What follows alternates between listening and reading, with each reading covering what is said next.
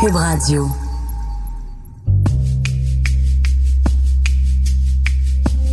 Que connaît-on réellement du fondeur le plus décoré de l'histoire du ski de fond au Canada, ce jeune avocat en devenir, fils d'un des athlètes les plus marquants du Québec, Pierre Harvey? C'est sûr que dans le passé, Alex, c'était lui qu'on disait, ben ça, c'est le fils de Pierre Harvey, tu sais, il va peut-être être bon en ski de fond ou en vélo, quelque chose.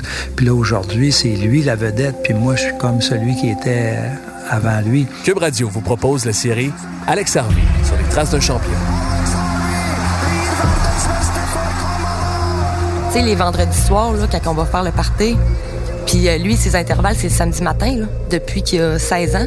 Fait que les vendredis soirs, euh, pas de party pour Alex, tu sais. Ça, ça prend de la discipline, surtout, tu sais, quand t'es un adolescent, tout ça. Moi, je m'entraîne six jours par semaine. Je fais deux entraînements par jour.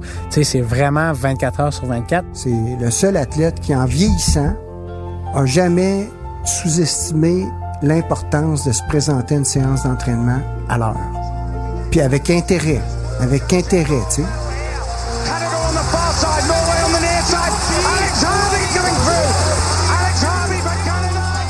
Je m'appelle Frédéric Laure et j'ai le plaisir d'animer une série balado en quatre épisodes sur tout ce qui a pu mener ce petit gars de Saint-Féréa des Neiges au plus haut sommet de ce sport exigeant qu'est le ski de fond. Alex Harvey, sur les traces d'un champion, dès le 27 février. Abonnez-vous sur votre application balado préférée pour recevoir les épisodes directement chaque semaine.